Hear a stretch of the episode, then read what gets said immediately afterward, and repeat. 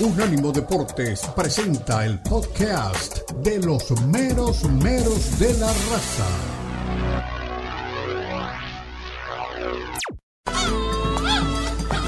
Llegan los meros meros de la raza. El poeta Leo Vega, Omar Orlando Salazar y Lalo Leal nos brindarán una perspectiva suspicaz sobre los últimos acontecimientos en la Liga MX, las principales ligas de Europa, América Latina y la MLS, porque son los meros meros de la raza en Unánimo Deportes.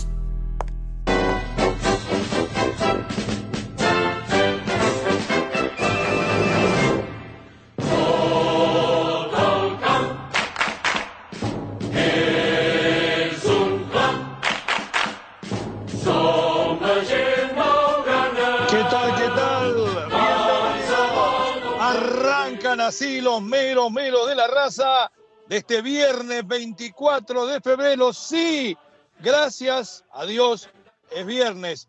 Y este himno del Barcelona no es ninguna chicana, no es ninguna cargada, no nos estamos mofando, estamos homenajeando a los vencidos, porque también hay que tener clemencia con los derrotados. Recuerdan que le dijimos hace mucho tiempo, los equipos españoles a nivel internacional no van a ganar nada ni el Madrid ni el Barça. Los del Madrid están como locos porque se quedó el Barça fuera de la Europa League y piensan que van a ganar la Champions. Y yo pongo este himno para reafirmar que el Fútbol Club Barcelona ganará la liga con más de siete puntos de ventaja, como lo dije hace casi seis meses. Ahora sí, vamos al fútbol más importante del planeta para nosotros, al fútbol mexicano. Hay entrenadores al borde de un ataque de celos. ¿Recuerdan a Yuri? Y bueno, aquí también lo tenemos en Unánimo Deportes Radio. Después le vamos a poner ese himno. Hay humo azul en la máquina. Tuca Ferretti es el timonel. Ya firmó, ya dio sus primeras palabras, pero atrás quedaron los sueños rotos de Hugo y de Moreno. Joaquín se despide con otra victoria. Hugo llora desprecio. ¿Será el Tuca quien eleve la cruz al monte de la liga? Acá lo vamos a saber. Los cañoneros reciben a los Pumas buscando dinamitar a mi amigo Rafita. La chamba de Rafa pende de un hilo y puede romperse el puente. Cuidado. Y saben, otro amigo mío está esperando detrás de la cortina. Dicen que los dirigentes de la Universidad Autónoma de México ya levantaron al tubo y le preguntaron a Diego Alonso, si no te dan la celeste, agarrá los Pumas y le dijo, mientras haya un técnico en actividad, no pienso hablar del tema. Carlito Vela, listo para el clásico del tráfico, se baja del mismo Chicharito Hernández, pero Vela, en un reportaje que vamos a pasar en un ratito, habla de su posible retiro y que no está muy lejos. El rebaño del pastor serbio se mete a la casa de los Tigres, los de Paunovic, ante una verdadera prueba de fuego en el volcán El América sobrevuela la madriguera de los zorros. Toluca convierte en un infierno la casa de los santos. Los santos, eh, le voy a decir una cosa, si ustedes se durmieron muy temprano, recibieron cinco a domicilio, señores, por parte de los de Nacho Ambriz. La pregunta que se ha instalado en el fútbol mexicano desde aquella vez que se comió siete Juan Carlos Osorio es, ¿resultado saca técnico? Lo vamos a discutir. Doble escándalo azulgrana. El Barça fuera de la Europa League y todavía pica y se extiende el tema del soborno de 17 millones de euros, porque si usted le da plata a los que mandan con los árbitros, ¿de qué otra cosa podemos realmente hablar? Solo la liga puede salvar a Xavi, aquí lo conversamos. El derby de Madrid se roba las luces del paseo de la Castellana. El Real y el Atlético se juegan más que un partido de los mexicanos en Europa eh, sigue Memo en la banca, Edson goleado y a los golpes en la Europa League. ¿Se cree que Luis Suárez, eh, Edson salió expulsado y volvió para querer pelearse con esos bracitos flaquitos? ¿Con quién se puede pelear? El Chucky sí, ¿eh? Vuelan la Champions y Spalletti lo reconoce. Vamos ahora sí con nuestros queridos compañeros Don Omar Orlando Salazar, relator, bienvenido. ¿Cómo le va? ¿Qué novedades trae para este viernes? ¿Qué tal, poeta? Saludo para usted, para Lalo, para toda la audiencia. Hombre, yo creo que las principales novedades se concentran en territorio europeo después de lo que ha sido la eliminación del Barcelona en la UEFA Europa League, amén de las que usted también ha traído. Pero me parece, por ejemplo, que dejar en pérdida unos 30 millones de euros para el equipo del Barcelona al no clasificarse a la siguiente fase es un, por lo menos, un viso de desastre económico, porque el Barça lo necesita, porque todavía está en aquella situación dramática, caótica, si bien es cierto que salió un poco de la misma, pero todavía está inmerso en problemas económicos. Entonces, esa plática se perdió, como dicen popularmente, alrededor de 30 millones de euros. Y después, pues ya hay jugadores que comienzan a mirar qué van a hacer en el Barcelona eh, si se quedan, ¿no? El caso de Sergio Busquets, que no ha recibido ninguna oferta del club y por lo que se debe decidir de parte de él en los siguientes días para saber si toma la oferta de uno de los clubes de la MLS o de otro de Arabia Saudí.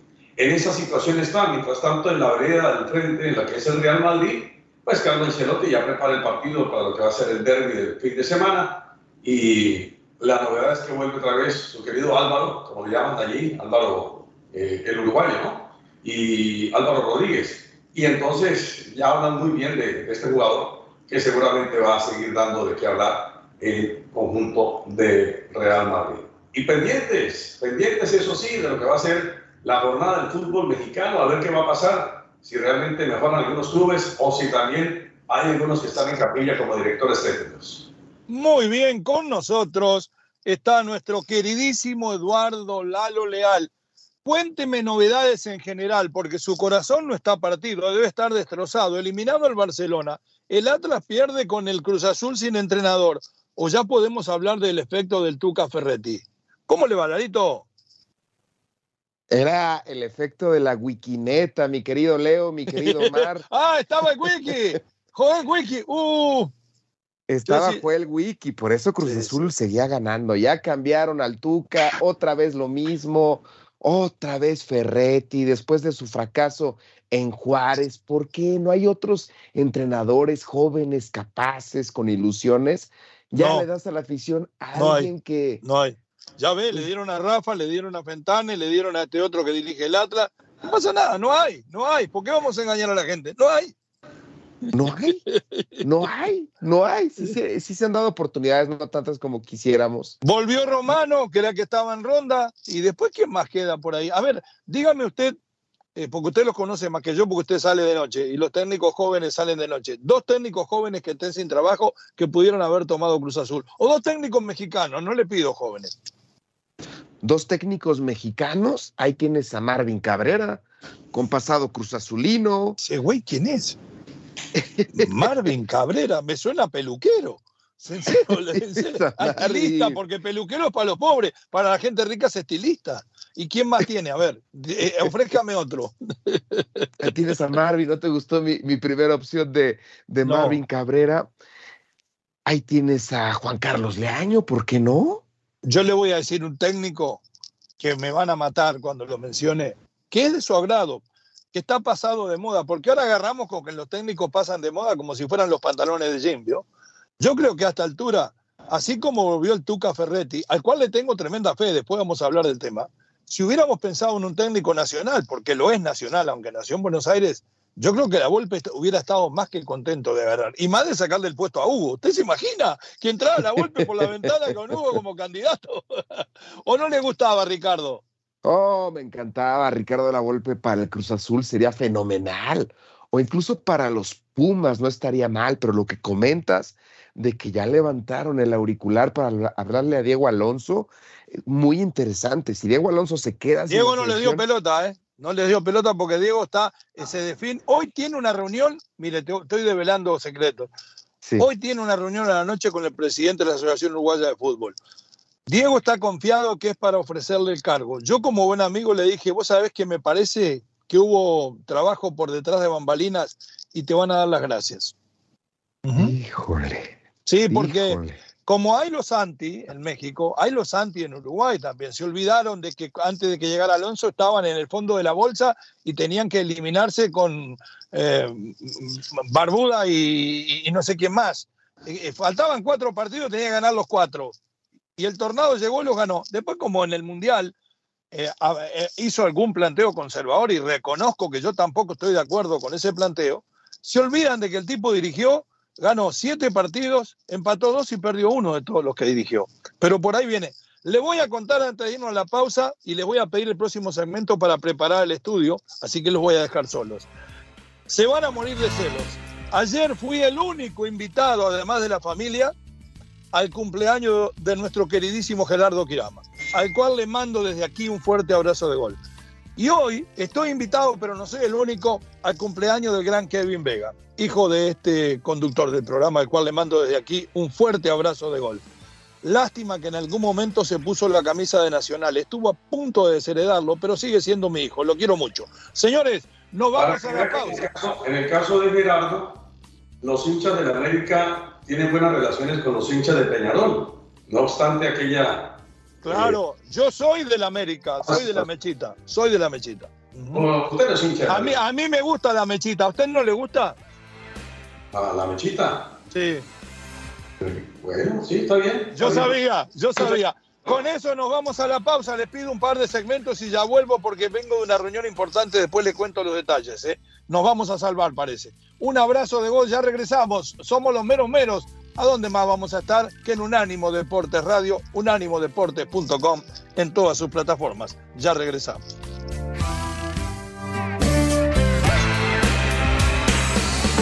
Suscríbete a nuestro newsletter en unánimodeportes.com recibirás información y análisis únicos cada semana.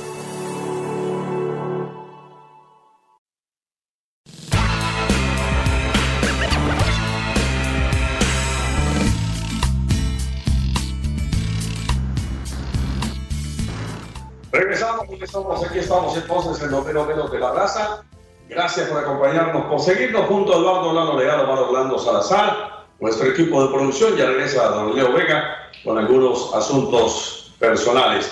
Pero eh, nos ha quedado entonces el tema de Cruz Azul y Atlas, lo dejaba servir en la mesa el poeta con la victoria del equipo de la máquina cementera y preguntaba sobre lo del Tuca Ferretti. Si, si será que ya comienza a tomar forma este Cruz Azul de la mano de el veteranísimo Tuca Ferretti. Y le preguntaba ya fuera del micrófono a, a Lalo eh, a sabiendas de su gran afición por el Atlas, que qué pasaba realmente con el equipo, porque tiene buenos jugadores, uno se puede mirar lo que tiene Camilo Vargas, es arquero de selección, Santa María que es jugador de la selección peruana, eh, tiene también a Brian Lozano, Lozano, que es jugador de alta cotización, Julián Quiñones, jugador colombiano Rocha, que es un obrero en la mitad de la cancha, Julio Furs, que ha sido goleador. Entonces, queda la, la pregunta y se la trasladamos ahora al aire, ¿Qué pasa con este Atlas, eh, Lalo? Y si realmente ya lo de Cruz Azul es como para pensar que el equipo se va a encarrilar, la máquina.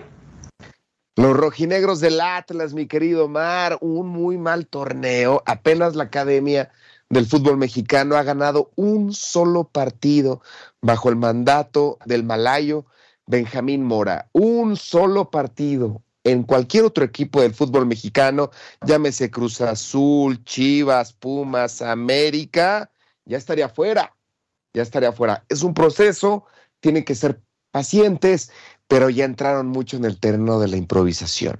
Desde la salida de Diego Coca, tú sabes que es muy difícil encontrar a un técnico con esa calidad, con esa capacidad, con esa visión, con ese liderazgo, con esa seguridad y Benjamín Mora no es ese técnico. Es mexicano, no sé si tenga mucho futuro, pero quizás del fútbol de Malasia al fútbol mexicano exista en profesionalismo, en liga, exista mucha, mucha diferencia. Y por eso los rojinegros del Atlas no caminan, repasabas en el corte también la alineación que tiene el equipo, seleccionados de Perú, seleccionados de Colombia, próximos seleccionados de México. Hablo de Furch, hablo de Quiñones.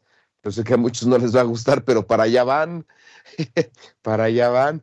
Y no, y no, la academia no camina, la gente, la gente es noble, la gente no se desespera porque pues hace unos, unos meses consiguieron el bicampeonato. Yo sé que el actual campeón son los Tuzos, pero antes de los Tuzos, los rojinegros habían salido bicampeones del fútbol mexicano. Pero también recordarás que después del bicampeonato, sí sufrió una bicampeonitis. Recordamos a Coca, los buenos momentos, pero después de que, de que el Atlas salió bicampeón, ni siquiera clasificó a la liguilla por el título, ni siquiera. Entonces, esto ya lo vienen arrastrando desde hace tiempo y no logran avanzar. La Wikineta estaba funcionando Joaquín, estaba funcionando Joel Wiki y ya les llevas a al Tuca Ferretti. No querían más interinatos, ya, ya, ya han tenido mucho con los interinatos. Les pones a un técnico experiencia, deseando que funcione el Tuca Ferretti, un técnico probado en primera división, pero que, que fracasó en su último paso con Juárez no sé si, si en este equipo de Cruz Azul, el cual, pues el único que lo hizo funcionar en 25, 26 años es el peruano aquel Juan Reynoso. No sé si el Tuca pueda, es un equipo bien difícil. Sí, señor. Pues vamos a escuchar al Tuca Ferretti. A ver qué dice el Tuca. Muchas gracias por la oportunidad que brinda a su servidor y también quiero agradecer a ti, Joaquín Moreno, eh, que hayas aceptado trabajar con nosotros y creo y estoy seguro de toda la aportación que nos vas a brindar para que podamos llegar a donde realmente esta institución se merece. Ayer sí estuvimos en el partido, observamos y naturalmente hoy ya felicitamos a Joaquín y a los jugadores por el triunfo de ayer y naturalmente las observaciones, las cosas que vimos Memo Vázquez y yo, esperamos que a partir del lunes podamos empezar a trabajar. Yo creo que hay un, un buen potencial, tenemos que aumentarlo para realmente poder llegar donde nosotros pretendemos. O sea, aquí la pieza importante son los jugadores, son los o sea, artistas, lo más importante, nosotros somos piezas que vamos a buscar eh, propiciarles las mejores armas posibles para que ellos puedan tener un excelente resultado y con esto da la satisfacción a esta afición que se merece. Como equipo grande, como institución grande, merecen lo mejor. Hablaba el ingeniero, la más leal, me consta, y naturalmente todo lo que hagamos va a ser para beneficio de la acción y beneficio de la institución. David Espinosa. Dinero para ti, Oscar. De todos los candidatos que, estuvieron en la carpeta de posibilidades para llegar a, la posición, ¿qué es lo que orilló a ustedes a inclinarse por Ricardo Ferrer? El guapo. ah, bueno, ¿qué tal David? ¿Cómo estás? Este, bueno, sin duda sí, pudimos ahí hablar con, con, otros, otros técnicos, pero bueno, al final eh, nos inclinamos por, por Ricardo. Bueno, obviamente ya está aquí en el medio, este, tiene mucha experiencia, nos gusta la forma de cómo, de cómo dirige a sus equipos. Esto no quiere decir que los otros no, pero bueno, al final eh, creo que compartimos ese, ese gusto por, por, por cómo le hace y bueno, nos, nos decidimos por, por Ricardo. Ricardo, si me permites, ayer hablabas a tu llegada de, la grandeza de, este club, del equipo al que estás llegando en tu carrera, con la experiencia que has tenido, más allá de decirlo únicamente con este término, ¿qué es lo que a ti te convence de poder, de llegar a, un club como este? Pues es uno de los cuatro grandes del fútbol mexicano, que más honor puedes tener como trabajador, como empleado, como entrenador de una institución tan grande. Yo creo que, como preguntaste a Oscar, ¿cuántos no quisieran estar en mi lugar? ¿Entienden? Y uno se siente muy feliz y muy agradecido por esta oportunidad. Pero yo creo que las razones sobran para poderse sentir bien como entrenador de la institución, entrenador del equipo Cruz Azul. Bueno, ahí está entonces las palabras de Ricardo El Tuca Ferretti, que dice que eh, ve buen equipo, ve buen equipo. Creo que Cruz Azul lo tiene helado, yo coincido con él. Lo que pasa es que tal vez con el profe del Potro Domínguez, a lo mejor las cosas no estaban resultando, pero jugadores tienen, tienen buen arquero, tienen también en la mitad de la cancha buenos elementos. eh, lo de Carnero arriba, lo de Antuna, me parece que tiene plantel, yo no sé si para ser campeón, no lo creo, pero sí para pelear, ¿no? Definitivamente, Omar, tiene un equipo completo, tiene un equipo que puede llegar a la liguilla incluso. El Potro Gutiérrez, como lo recordarás, mi querido Omar, llegó a la liguilla en el pasado torneo, eso le valió para que le dieran el puesto en este campeonato y ya todos conocemos la historia. Se queda Joaquín Moreno en el cuerpo técnico, me hubiera gustado más wiki, poco joven, con, con ideas, con muchísimo carisma. La gente lo ama, Joel Wiki. ¿Te acuerdas de aquella jugada famosa de Joel Wiki, la muertiña, en donde se hizo el muerto en, en su área para tocar el, el balón con la mano? Un, una leyenda del fútbol mexicano, Joel Wiki. No me gustó no verlo aquí. Le da la oportunidad a, Joaquín para que él en un futuro tome las riendas del equipo. Así, así yo creo que lo están presupuestando, aunque también honestamente me gustaría ver a, al Conejo Pérez abajo, dirigiendo, sería fenomenal, pero no, no, no aconteció así. Llevan a alguien que ya se la sabe de todas, todas, que le festejamos todo de manera incorrecta siempre, sus vulgaridades, sus berrinches, a Ricardo el Tuca Ferretti, llega un equipo bravo, la afición le va a exigir desde un inicio, así que yo creo que no la va a tener nada, nada sencilla. Respondiendo a tu pregunta, ¿para qué está la máquina, mi Omar? Pues está para alcanzar la gloria. Un gran equipo, una institución de prestigio, está para ser primer lugar siempre. No va a pasar porque hay otros conjuntos muy fuertes. Hablamos de Monterrey, Tigres, mismo caso América, Guadalajara que está levantando, los Tuzos, pero sí está para meterse en los primeros ocho. Sí, coincido, me parece que mm, no es tal vez el mejor plantel, pero tampoco el peor y creo que le alcanza por lo menos para entrar a la liguilla, ¿cómo no le va a alcanzar?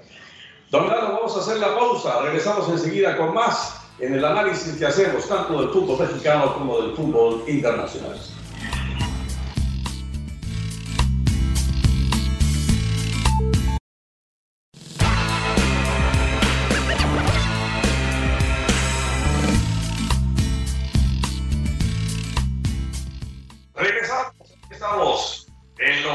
de la raza. Gracias por acompañarnos junto a Eduardo Lano Leal, Omar Orlando Salazar, nuestro equipo de producción con Tomás Colombo, con don José Villalobos y por supuesto don Dani Forni. Todo nuestro equipo que está ahí pendiente con Lalo Leal, su servidor Omar Orlando Salazar. Bueno, Lalo, vamos a hablar ahora de la directiva, de los cañoneros que reciben a Pumas, a ver si, si los Pumas terminan realmente con otro técnico afuera, como en el caso de Rafa Puente. ¿Qué va a pasar con Rafa Puente? Rafa está viviendo una situación dramática también, pendiendo un hilo, y a lo mejor termina por llegar un nuevo técnico. Me hablan que Diego Alonso podría ser.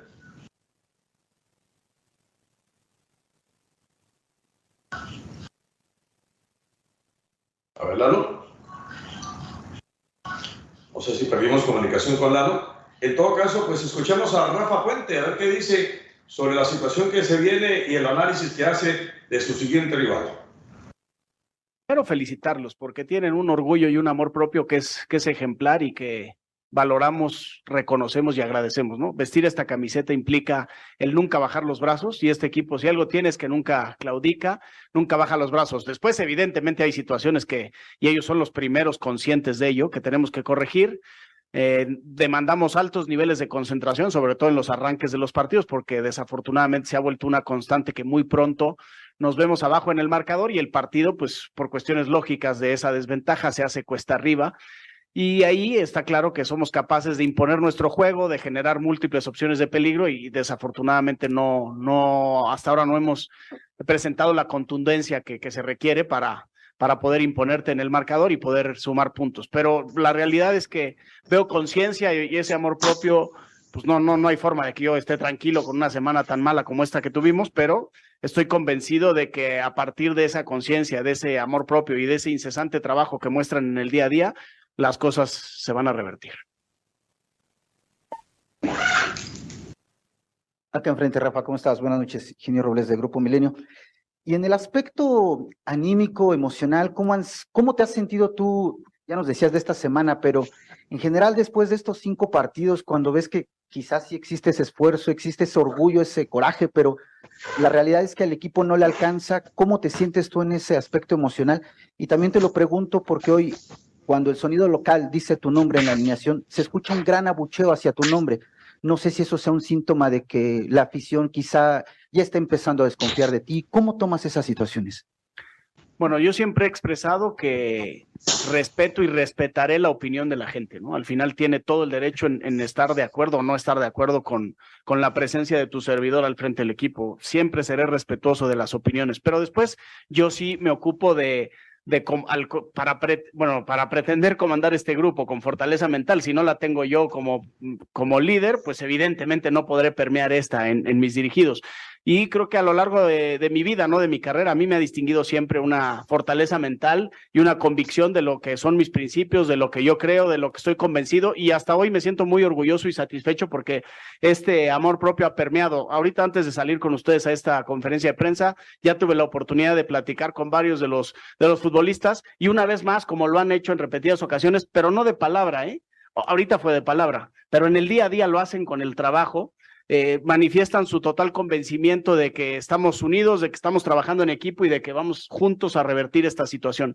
Entonces, yo personalmente, pues, obviamente te mentiría si te digo que estoy feliz, pues claro que no estoy feliz, pero soy un bendecido de tener este trabajo y lo valoro y todos los días me entrego sin cesar para procurar siempre ser mejor de lo que era ayer para así poder proveer a mis futbolistas de las mejores herramientas junto con todo mi cuerpo técnico y pues estar a la, estar a la altura de lo que representa vestir esta camiseta.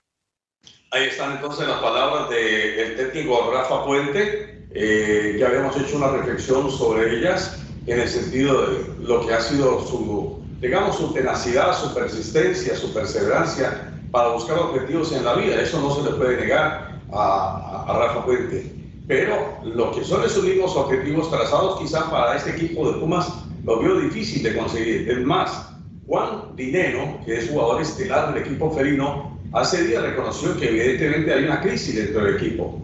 Entonces, cuando si se reconoce la crisis, pero no se soluciona la crisis, es mm, demasiado complicado. Hay que buscarle, como dicen las señoras, la comba al palo. Pero de todas maneras, y no lo tomen por el, por el lado del albur, sencillamente porque hay que tratar de buscar la solución lo más rápido, lo más pronto posible. Porque ya hablamos de una posibilidad de salida de Rafa Puente. Y realmente pues sería penoso para él para la institución otra vez tomar otro técnico que venga a subir las riendas y a conocer otra vez el plantel y todo lo que implica otra vez acomodarse el torneo, muchas cosas. Entonces hablan ahora de Diego Alonso como uno de los posibles tiburones para tomar y para enrutar este equipo si es que lo consigue, claro.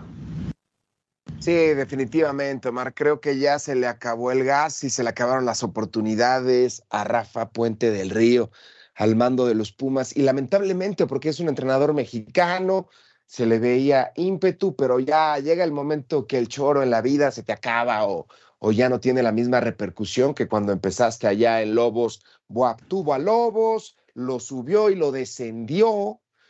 Tuvo también a Querétaro, un desastre. Los rojinegros del Atlas, un desastre. Y ahora le dan la oportunidad de dirigir a la máxima casa de estudios a los Pumas de la Universidad Nacional Autónoma de México y un desastre. El equipo no se encuentra, no funciona en la cancha.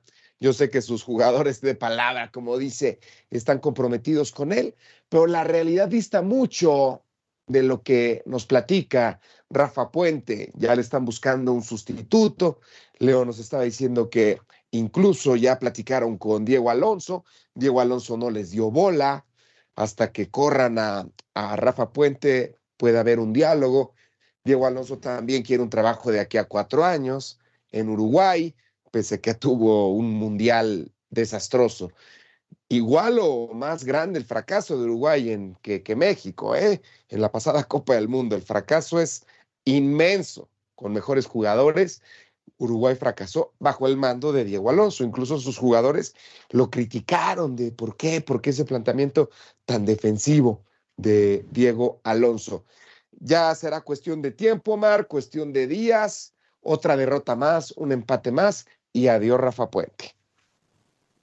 Sí, algo lo que tiene que ver con el partido contra Mazatlán.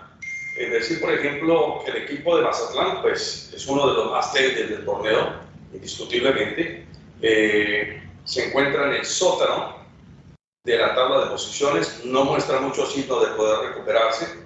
Está en la posición 18, un punto peleando la parte baja de la clasificación a 20 del líder. Y Pumas en el puesto 11 con 8 unidades en la mitad de la tabla. Lo cierto de todo esto es que uno debería pensar que Pumas tendría que ganarle a Mazatlán, ¿no? En los enfrentamientos directos entre ambos equipos, cinco partidos, Mazatlán venció, no venció ninguna, empató cuatro y Pumas venció en una. Entonces, eh, la escasez de goles de Mazatlán, lo que es su defensa tan débil, eh, tan raquítica, uno pensaría que Pumas tiene que ganar este partido. La... Uno pensaría eso, man, uno pensaría eso con la plantilla que tiene Pumas. Uno quiere imaginarse eso. Pero recuerda que en el Mazatlán ya llegó Rubén Omar Romano, después de cuánto tiempo sin tener trabajo. Ya se me olvidó hasta el último equipo de Rubén Omar Romano. Llega al Mazatlán y no está haciendo las cosas mal.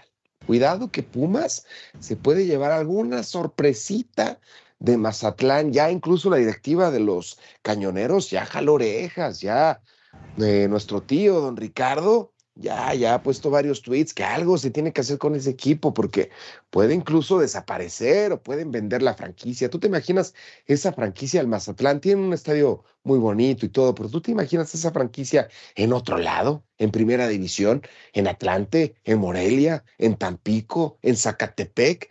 Sería mucho, mucho mejor. La gente tampoco ha respondido mucho en Mazatlán, no tienen afición pero llegó un técnico con experiencia, un técnico con hambre de resurgir, de renacer. Si mete a Mazatlán en la liguilla, automáticamente nuevamente se pone en esa ruleta, esa ruleta de la cual no te tienes que bajar. Tuca Ferretti, Bucetich, Romano, Chepo, algunos ya se bajaron como Sergio Bueno, pero necesitas mantenerte en esa ruleta de técnicos y Rubén Omar Romano lo estará intentando nuevamente y puede tumbar a Rafa Puente. ¿eh? Así es. Bueno, momento para la pausa y regresamos enseguida con el último segmento de radio nada más. Volveremos después con el regular. Ya volvemos.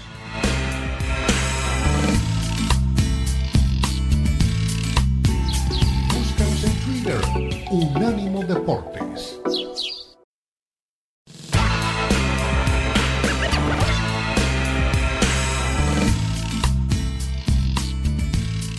Volvemos, regresamos para el cierre de radio en los meros meros de la raza. Estamos en Unánimo Deportes Radio. Fuerte abrazo de gol a toda la gente que nos sigue en todas nuestras plataformas. También a la gente que nos sigue en Europa, ¿eh?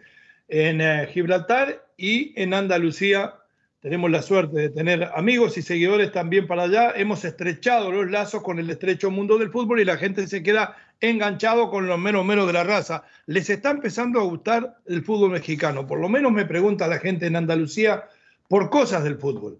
O sea que del fútbol nuestro de cada día. Estamos cumpliendo con la función de difundir y de popularizar un fútbol que algunos menosprecian y que otros sabemos que realmente como liga es muy pero muy fuerte. Hablando de estos que conocen por tierras españolas, está un tal Carlitos Vela. Yo no sé si ustedes piensan que yo exagero cuando hablo de él, pero yo digo que es el mejor jugador mexicano que mis ojos han visto. Después de Hugo Sánchez y Rafa Márquez, por supuesto. Esos están en otro nivel. De ahí para acá, nadie como Carlitos. Yo creo que tiene más condiciones, inclusive desde lo técnico, que el mismo Chucky Lozano, que es el otro que viene en la escalera de valores futbolísticos, por lo menos en mi gusto. Eh, hay veces que uno piensa, qué pena que no jugó más por la selección, pero es un tema gastado. Ahora se viene el clásico del tráfico, se baja del mismo Chicharito Hernández, Carlitos Vela está presente, pero nos vuelve a preocupar. Carlitos Vela, el cual apreciamos tanto, porque lo conocemos desde que tenía 15 años, él a nosotros tal vez ni nos recuerde, pero nosotros a él sí.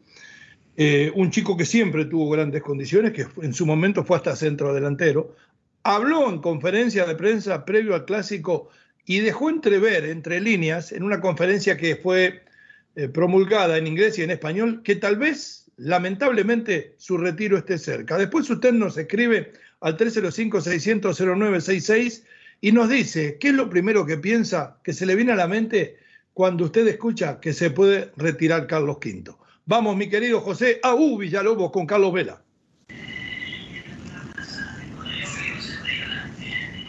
La pregunta, ¿eh? no se escucha porque está de lejos. Ahora viene la respuesta de Carlitos. a, ver si ingresa por ahí. El bueno de Carlos.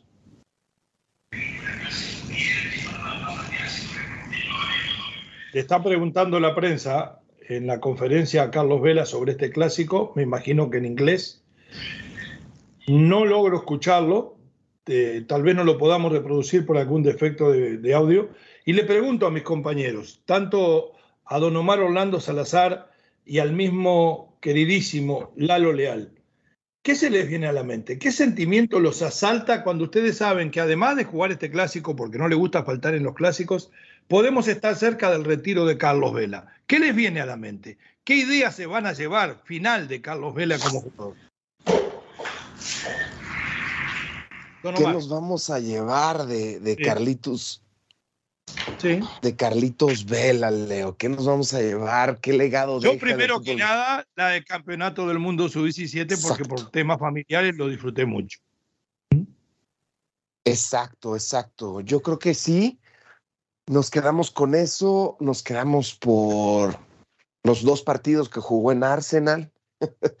nos quedamos en la Real Sociedad cuando estuvo y compartió vestuario con Antoine Griezmann que llegó a ser el delantero número uno de Europa, de Europa y de España, en algún momento en donde estaba Messi, estaba Ronaldo, él también fue protagonista.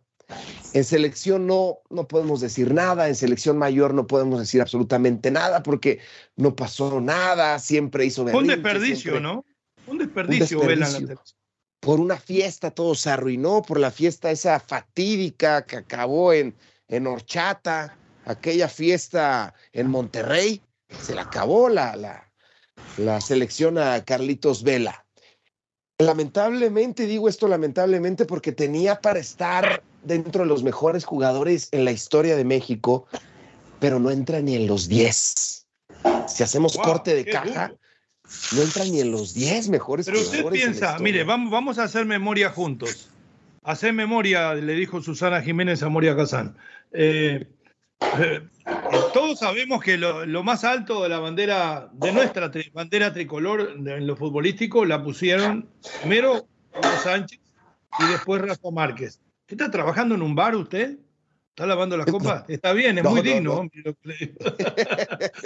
después, después la gente se va con la finta, eh, se va con la finta realmente del pasaje de Chicharito por equipos importantes, donde para mí valga la redundancia, no fue demasiado importante en ninguno. Relativa importancia. Si yo pongo los grandes momentos, y usted lo dijo, donde Carlos Vela en la Real Sociedad fue prácticamente el padrino futbolístico de Antoine Griezmann, porque hay que decirlo justo con Martín Lazarte, el entrenador, eh, el cual lo llevó de la mano al momento que vivieron juntos, pero el, superlativo, el delantero estelar era él. Y usted, como siempre, exageró un poco y me tiró que es, era el más importante de Europa, pero sí era de los más importantes de España. Yo creo que ningún jugador mexicano, después de los que nombré, de los que están lejos, allá en el Olimpo, llegó a ser uno de los más importantes en ninguna liga hasta la llegada del Chucky al Napoli, que después se apagó y ahora está queriendo volver. Yo le tengo muchísimo respeto a Vela como jugador internacional. Y yo creo, y le, mire lo que le voy a decir, yo que paso hablando de que el fútbol mexicano, la materia prima es en general, sin, eh, sin querer ponerlos a todos en la misma bolsa, pero en general usted los ve y hay buenos y medio pelos y malos. Para mí Carlitos Vela era un clase A, mire lo que le estoy diciendo, pero no un clase A al nivel de, de, de, los que juegan en la liga. Un clase A no llegó a despuntar tal vez con goles, pero un clase A a la altura de los Suárez, por ejemplo, a la altura de los Cavani. Lo que pasa que no llegó a consolidarlo porque en el momento que se tuvo que dar su pase al Barcelona no se pudo hacer. ¿Usted está de acuerdo con esa definición? Sí, totalmente de acuerdo. Era de los mejores jugadores en su momento en España. En la selección, como lo comentamos, quedó bastante a deber. Un jugador que tenía cualidades, pero lamentablemente no sé si le faltó mentalidad o le faltó carisma o le faltó carácter. ¿Qué le faltó a Carlos Vela? ánimo, Deportes Radio. rencor este fue el podcast de los meros meros de la raza, una producción de Unánimo Deportes.